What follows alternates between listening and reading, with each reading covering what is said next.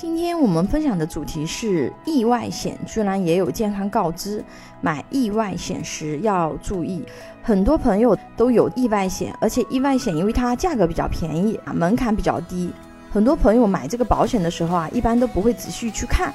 最近两年啊，不少这种高性价比的产品啊。都开始增加了健康告知，因为以前意外险很多产品它是没有健康告知的。那么现在有很多这种性价比很高的产品啊，它开始出现健康问卷了。那么这些健康问卷一般都是一些什么样的一个问卷呢？比如说，它对于健康的这个要求，就是你癌症患者三级以及三级以上的高血压，像有糖尿病的。肾衰竭的、心肌梗塞的、失聪的、瘫痪的、癫痫的、肢体残缺的，或者呢有精神类疾病的不能购买。那么有一些健康告知呢，它是写的你要是能正常生活和工作的 自然人，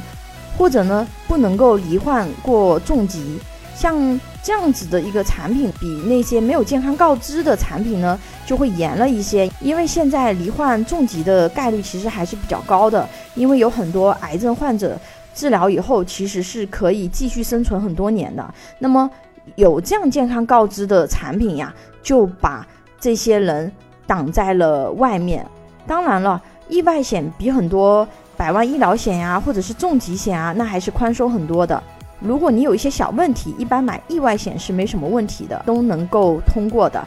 但是呢，我们在买意外险的时候啊，建议你这个问卷还是要仔细的去看，因为很多除了这种健康告知的问卷以外，有的它的条款里面还会写你的保额不能超出多少，比如不能超出两百万或者是三百万，因为有的人意外险的额度买的是比较高的，那么这种产品它就超出了它的保额上限，比如说像我。的意外险保额一般基础保额都在每年两百万至三百万之间，所以说在我们去选择的时候呢，我们就要注意去看，如果是有这种限制的意外险，那么就不能够购买。为什么我要给自己去买这么高的意外险保额呢？我到。考虑的不完全是意外身故啊，当然意外身故它是按基本保额赔的啊，这个是一个。但是呢，我更多考虑的是意外造成的伤残风险，因为如果是意外造成的伤残风险，它是按照伤残等级来赔的。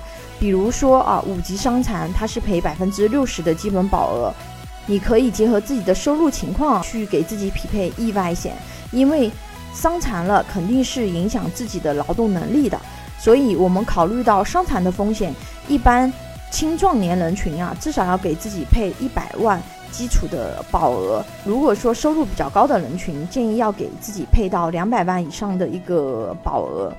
除了前面说的健康问卷的问题啊，我们在投保意外险的时候，我们还要注意职业和年收入的问题，因为一般意外险它都会注明它的。承保的职业类型，大部分的普通意外险呢，一般都限制一到三类职业可以投保，四类或者是四类风险以上的职业需要购买专门的高危职业意外险。比如说你是四类的职业，但是你却购买了只能承保一到三类职业的意外险，万一出险了，那么保险公司是可以拒赔的。还有少数的产品呢，会有年收入限制，比如说你年收入低于十万，你就不能够投保。所以说我们在去选择意外险的时候，这些还是要去考虑的。包括我们去看意外险的一些条款，有一些意外险高空作业它是不赔的，因为我们常规的职业它是不会有